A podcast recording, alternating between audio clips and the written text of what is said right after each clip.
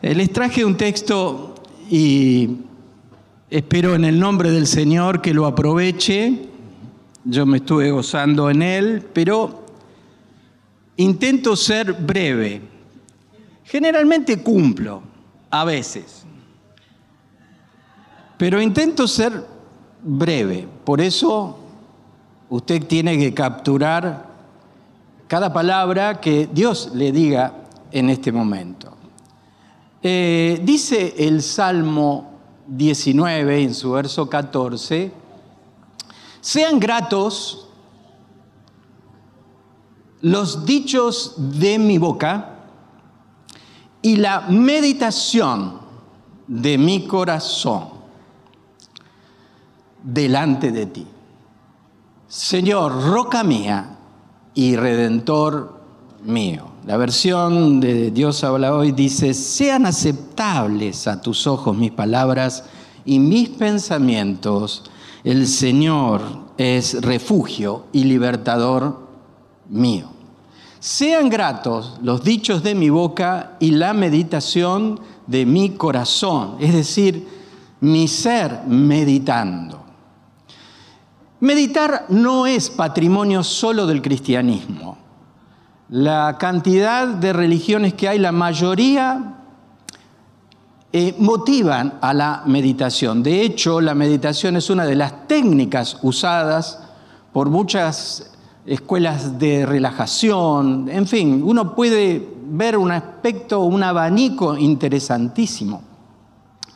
No es el hecho en sí, la técnica en sí, sino lo que el salmista está diciendo, voy a la quietud de la presencia de Dios.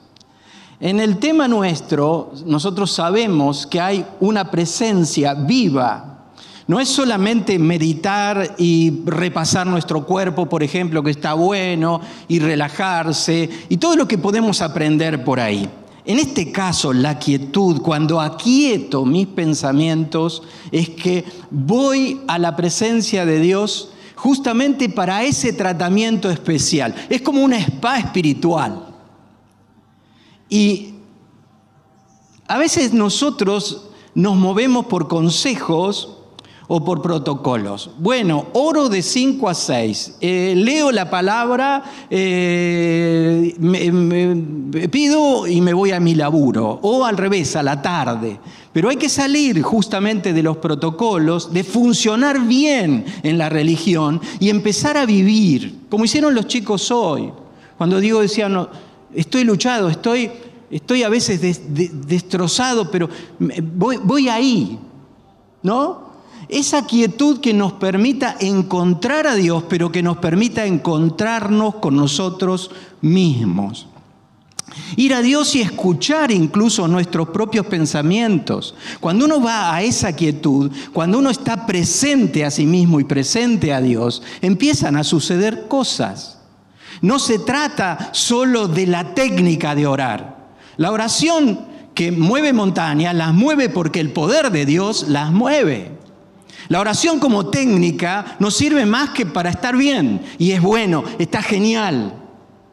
Pero básicamente cuando uno va a la presencia de Dios de esa manera, encuentra su propio espejo. Se encuentra con sus emociones, se encuentra con los pensamientos que van y vienen, se encuentran de manera especial, distinta, porque ha apartado ese momento. Por eso de ese momento, sea cual fuere la hora, podemos tener exactamente un tiempo divino, un tiempo celestial, donde podamos ver nuestro propio espejo, pero donde crezca una intuición nueva, donde crezca la convicción de que todo va a estar mejor. ¿Me estás atendiendo a mí o estás viendo el texto? Contame. ¿Lo, ¿Viendo el texto y atendiéndome a mí? Porque a veces es contraproducente. Por eso lo digo, quiero apuntarte bien al corazón y a tu cabeza. ¿Ok? ¿Lo podemos dejar? Dígame un amén o calle para siempre. Ok, lo dejamos. Pero estás, estás concentrado en lo que te digo, ¿ok? Porque puede haber una foto ahí de un paisaje enorme, precioso, pero es importante que te concentres en lo que Dios te quiere decir, y este pobre instrumento. Una intuición nueva, un nuevo tiempo de desafíos, pero mientras que vos vayas a Dios con el torbellino de tus pensamientos y no puedas apartar aquellos pensamientos que te siguen de una manera invasiva, por ejemplo, si yo escucharía a Discépolo, perdón por la antigüedad, pero está tan vigente, si yo voy, eh, voy eh, me levanto a la mañana y digo, el mundo fue y será una porquería, ya lo sé. Y la verdad que a veces, queridos, es una porquería. Y este profeta del siglo XX está vigente en el siglo XXI. ¿Viste? Todo mezclado, es un gran cambalache. Pero si yo me detengo ahí y estoy invadido por esos pensamientos, obviamente mi cerebro va a mandar señales para los pensamientos, acorde a esos pensamientos que tengo. Pero cuando yo voy a Dios y empiezo a construir ilusión, empiezo a construir esa esperanza que es pasión por lo que puede ser, por lo posible, y empiezo hacer crecer esa fe que cuando me arrodillé o cuando fui a, mi lugar de oración no tenía. Pues entonces ahí se produce algo que modifica mis estados. ¿Cuándo? En ese momento, a lo mejor ese primer día no me, no me, levanto del todo convencido, pero voy al otro día y practico, y voy al otro día y practico. ¿Te acordás cómo empezamos el año? Dale un año a Dios, ¿ok? Dale este año a Dios, ponete en marcha, seguí practicando y luchala como Jacob hasta que Dios muestre la bendición. Esto es lo que te va a suceder, porque de veras todo va a estar bien. Hay un texto en el Antiguo Testamento, en Éxodo capítulo 33, que el subtítulo dice la presencia de Dios prometida. Es maravilloso, porque Dios se movía con propósito en la vida de Moisés y Moisés tenía que encarar un tiempo nuevo, eh, llevar al pueblo hacia la tierra prometida, pero en un momento, y por supuesto a lo mejor nosotros no podemos capturar esa cosa tan tremenda, ¿no? Esa tarea que tenía este, este libertador.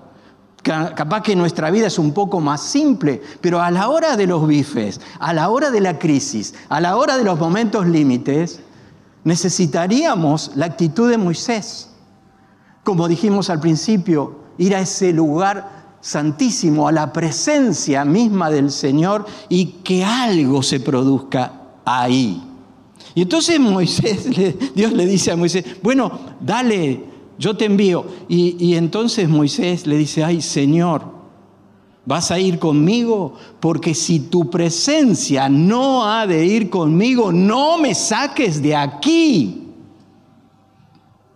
Si tu presencia no va conmigo, no me saques de aquí. Es cuando la, meditación llega a un momento de intercesión. Llega un momento donde el mismo Espíritu te impulsa a pedir de una manera diferente y entonces la gravedad de la situación es distinta. Cuando tenés que encarar algo difícil en la vida, entonces vas a decir, Señor, si tu presencia no ha de ir conmigo, no me saques de aquí. Pero no es un sentimiento solamente de Moisés. No es solamente un miedo de Moisés. Es que a Moisés no le interesa la tierra prometida si Dios no va a estar. ¿Escuchaste bien? ¿Estás concentrado? ¿Estás en quietud? ¿Estás recibiendo la palabra? ¿Estás presente a vos mismo y acá? A Moisés no le interesa. Moisés no quiere la tierra prometida si Dios no va a estar. ¿Cuántas veces nos hemos arrodillado y decimos, Señor, dame esto o dame aquello? Y después cuando se produjo, si estaba Dios o no estaba, mira, incluso de lo contentos que estábamos. ¿Viste? Por eso el Salmo, los salmos en, general, eh, encuentra gente quebrantada, pero luego gente muy agradecida. Te alabaré por siempre. Te alabaré de aquí a la eternidad. ¿Por qué? Porque hay momentos en que uno debe retornar a la gratitud, debe retornar a saber que Dios es más importante, como dice otro de los salmos, ¿no? Un día en tus atrios es mejor que cualquier otra cosa. Cuando ahí tu presencia está y cuando yo estoy presente a esa presencia. Entonces, qué bueno que nuestras oraciones podemos, podamos tener esta, este sentir que hubo en el libertador. Si tu presencia no ha de ir conmigo, no me saques de aquí. Y entonces Dios le dice, mi presencia irá contigo, bendeciré, tendré clemencia, misericordia del que tendré misericordia, porque has hallado gracia delante de mis ojos. ¿Qué te parece? Cuando, cuando vos eh, empieces, aún, aunque no sea en forma audible, a tener la convicción de que has hallado gracia ante los ojos de Dios. Moisés necesitaba la, nube y la columna de humo y todas las manifestaciones tremendas de Dios para sacar a su pueblo, un pueblo tremendo también y rebelde. Hoy nosotros no tenemos esa condición, porque la misma presencia vino a nosotros en la persona de Jesús. Por eso dice el primer capítulo del libro a los hebreos, dice que en otro tiempo Dios habló por los profetas, Habló de, múltiples maneras, pero en los postreros tiempos, los tiempos que vinieron, habló por su Hijo y dice una frase extraordinaria, tremenda, digna de una teología exquisita, porque Él, dice, es la imagen misma de su sustancia. ¿Qué significa eso? Que Dios se encarnó y vino como nuestro amado Jesucristo. Cuando tiene la experiencia Moisés, le dice, yo manifiesta tu gloria. Y entonces Dios, que lo está, lo está llevando al propósito, le dice, no, no, no, no podrás verme. Y Moisés, Moisés insiste y entonces Dios le dice, nadie que vea mi rostro vivirá. Pero bueno, te voy a hacer, te voy a dar, te voy a dar una seña, ¿no? Vas a verme de espalda. No sé cómo habrá sido esa. esa experiencia, ¿viste? Porque no sé si era tan fuerte que hubiera, hubiera muerto Moisés, ¿no? Pero me, me vas a ver de espalda. Nosotros ya no tenemos eso. Porque Él vino en la persona de Jesucristo a mostrarnos quién es Dios. Entonces, cuando vos estás triste, cuando vos estás contento, cuando vos te levantás a la mañana, vos sabés que Dios se ha revelado, la revelación máxima es en la persona de Jesús. Entonces haces bien cada mañana o cada día o cada etapa de tu vida en revisar quién es Jesús, porque cuando te encontrás con Él, te encontrás con Dios. Es extraordinario el esquema cristiano, porque Él muere por vos y por mí, vino por vos y por mí, vivió aún en la pobreza por vos y por mí. No tuvo un lugar donde recostar su cabeza. Quiero seguirte, ¿estás seguro? Le dice a esa persona que, que había despertado, porque cuando estaba Jesús algo sucedía. Quiero seguirte, quiero seguirte. Pensalo bien, porque las zorras tienen sus guaridas, las aves sus nidos, pero el Hijo del Hombre no tiene. Seguirme a mí a veces es difícil, pero nosotros tenemos la, el privilegio, la maravillosa experiencia de conocer a Cristo, que es conocer a Dios. Y eso nunca termina. Vamos a seguir conociéndolo hasta el último minuto cuando suene nuestra campana para ir al cielo. Hasta el último día. No es Dios un aparato que funciona a control remoto. Dios es una presencia viva en nosotros. Tremendo. Y quiere hacer cosas maravillosas en nuestra vida. A veces empezar de lo más pequeño. Dios no te pide cosas tan grandes. Lo extraordinario vendrá por la relación que tengas con su presencia y la experiencia que vendrá después. Dios te pide fe como un grano de mostaza. Porque si tienes fe, aún una fe pequeña, ese monte se moverá. Las montañas tendrán que correrse. Porque tu fe pequeña, pero como siempre te digo, tu Dios es grande. Otra vez, tu Dios es grande. grande. Y la tercera para no quedar grande, grande es el Señor. Entonces,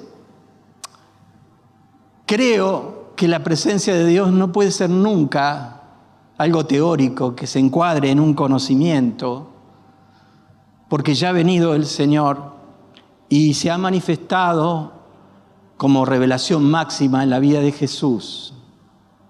Él venció la muerte, ha resucitado y su espíritu vive con vos porque un día le dijiste sí. Y Él es el que te va a revelar a Cristo en esta Trinidad hermosa, ¿no? Es difícil comprenderlo a nivel intelectual, pero es muy fácil, o por lo menos el intento de experimentarlo a nivel vivencial, a través de tu vida y tu experiencia. Difícil de comprender, pero cuando pensamos que el Espíritu Santo puede estar con vos ahora, pero puede estar con un japonés que se está entregando en este momento en otra parte del mundo. Es extraordinario. Incluso extraordinario para explicar a, los máximos niveles de la ciencia o a los máximos niveles de la intelectualidad.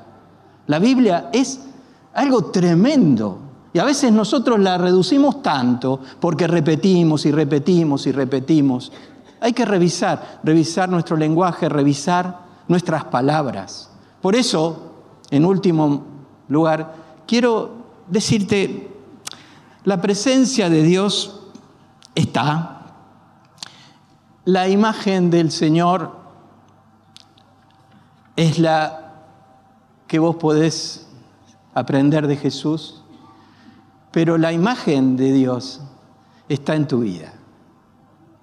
Porque cuando vino el Señor a tu vida, obró algo que todavía continúa y lo que un día empezó, Él lo va a trabajar, lo va a perfeccionar. Como siempre digo, la presencia del Señor está es importante que no seamos hijos ausentes. Las palabras sean gratas, dice, las palabras de mi boca que te agraden, Señor. Si primero vivís esas experiencias, ¿no? Cuando vas a esa quietud, cuando vas a meditar, cuando vas a, hacer esa pausa, si te dejas trabajar por Dios, si entendés y te das cuenta de las palabras que te decís, no, ¿cómo? Conmigo no, Señor, yo soy de lo peor. Cuando de repente vos te escuchás y escuchás las palabras que le decís a Dios, seguramente Dios va a trabajar con vos. ¿Por qué? Porque estás en un mundo de palabras antes que hablaras, te hablaron.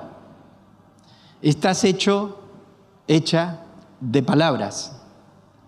Por eso tanto énfasis de la palabra de Dios en las palabras. Alguna vez tuvimos una serie respecto de esto hace unos años, no sé si 2015, qué sé yo, recién habíamos inaugurado el auditorio el 14. Pero las palabras son tan importantes que cuando te levantás de esa quietud, cuando Dios trabajó con vos, cuando aquietaste tu corazón, cuando estuviste presente en esa presencia de Dios, entonces vas a enfrentar lo que tengas que enfrentar diferente. Por ejemplo, seguro que ese día tus palabras no herirán a nadie. Hay algo que, yo tengo experiencia por profesión y por, por profesión y por profesión, digamos, porque el cristianismo, queridos, es una profesión. Vos le puedes decir a tu hermano, a tu hermana, sos una profesional, sos un profesional. Decíselo. Porque lo, lo estás matando con eso, ¿eh? Porque tengo la experiencia porque yo sé que muchas veces las personas han enfermado a raíz de otras personas.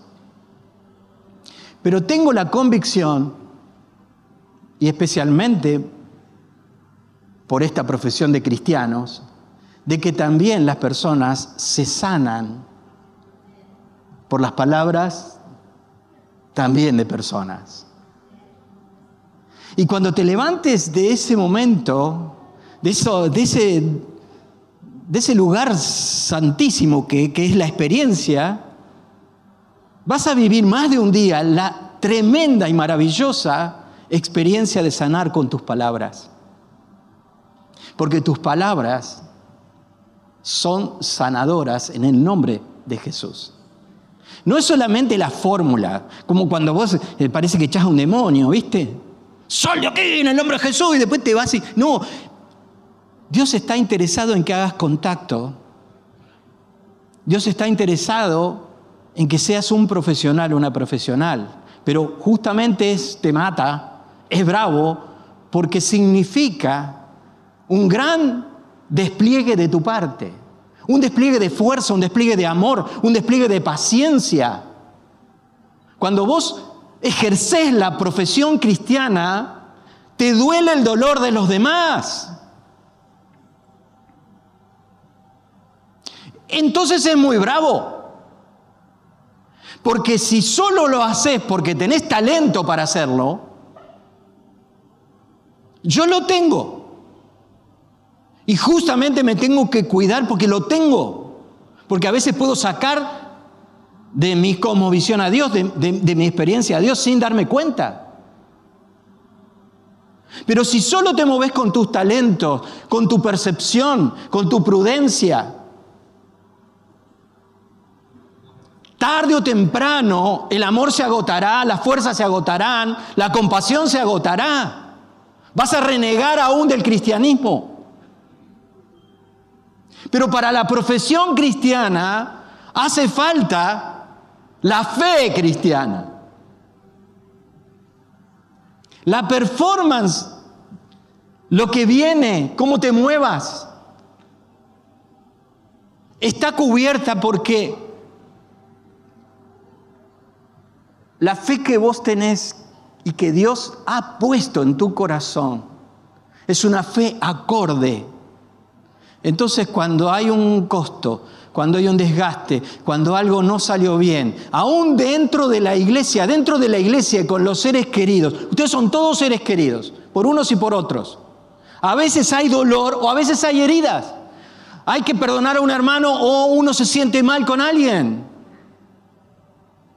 Pero de eso se trata, como pasa con la familia. Vos con, los de afuera vas a amar porque Cristo los ama, pero no tenés un compromiso. Acá tenés mucho compromiso. Es una, la comunidad es excelente para practicar.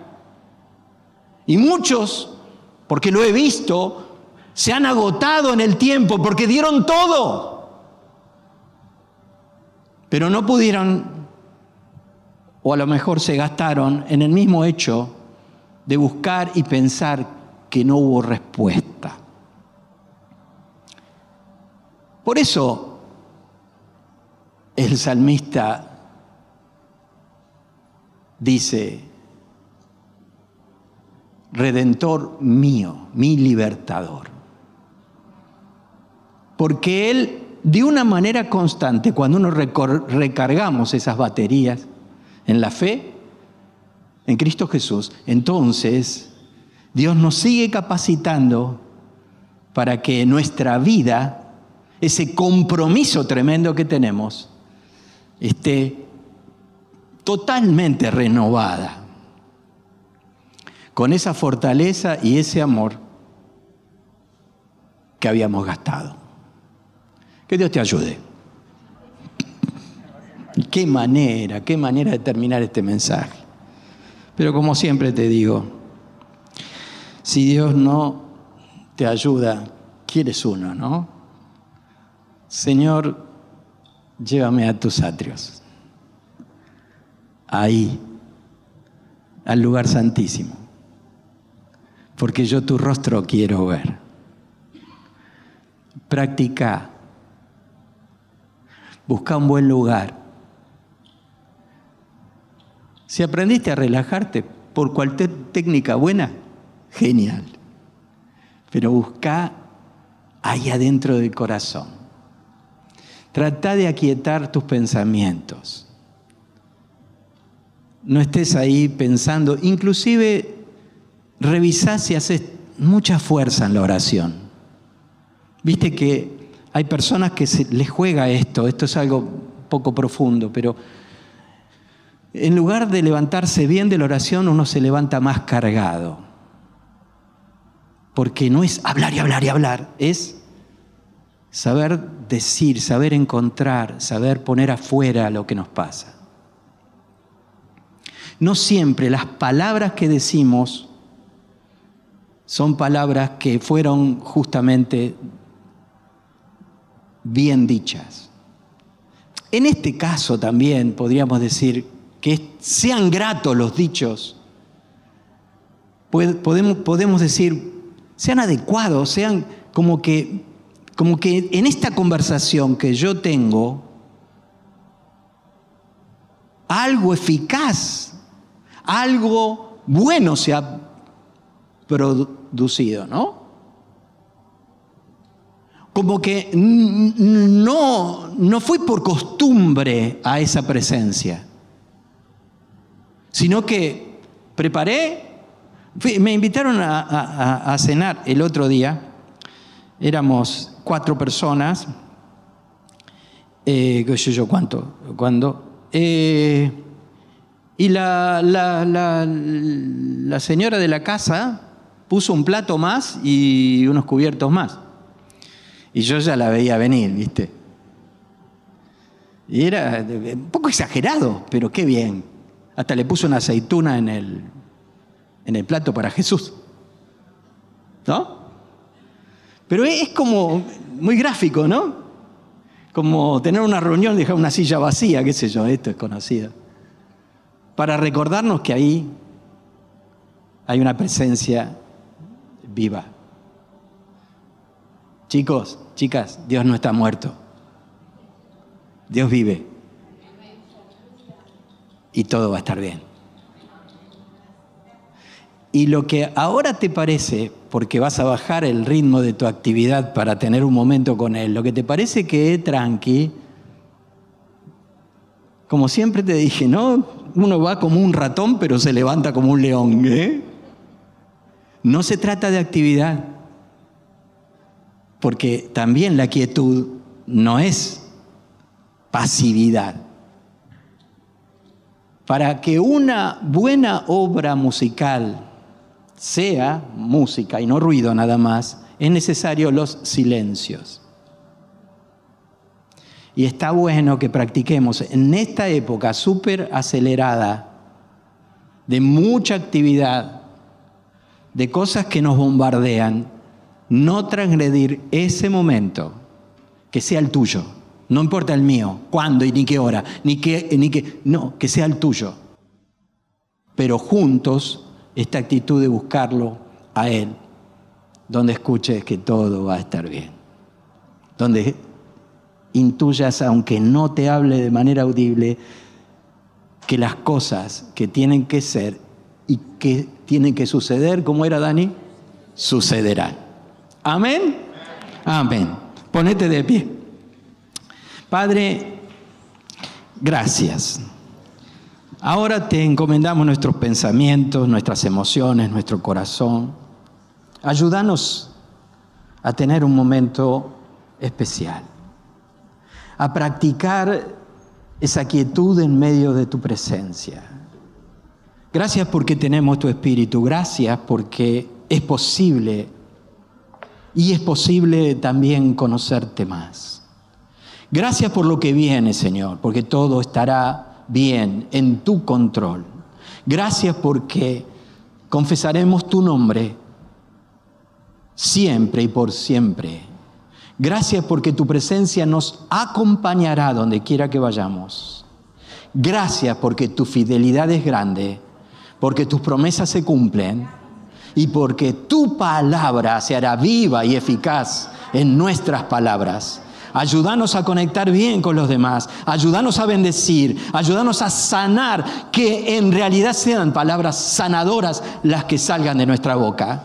Ayúdanos a tener ese discernimiento de los momentos especiales. Así como fuimos a esa intimidad contigo, también danos claridad para callar cuando debemos y para confesar tu nombre por siempre y siempre. Gracias Señor, gracias por la iglesia, gracias por estos benditos hermanos, gracias por los que están del otro lado de la pantalla, gracias porque tu presencia no se ha de ir de nuestras vidas. En el nombre de Jesús. Amén. Amén, amén.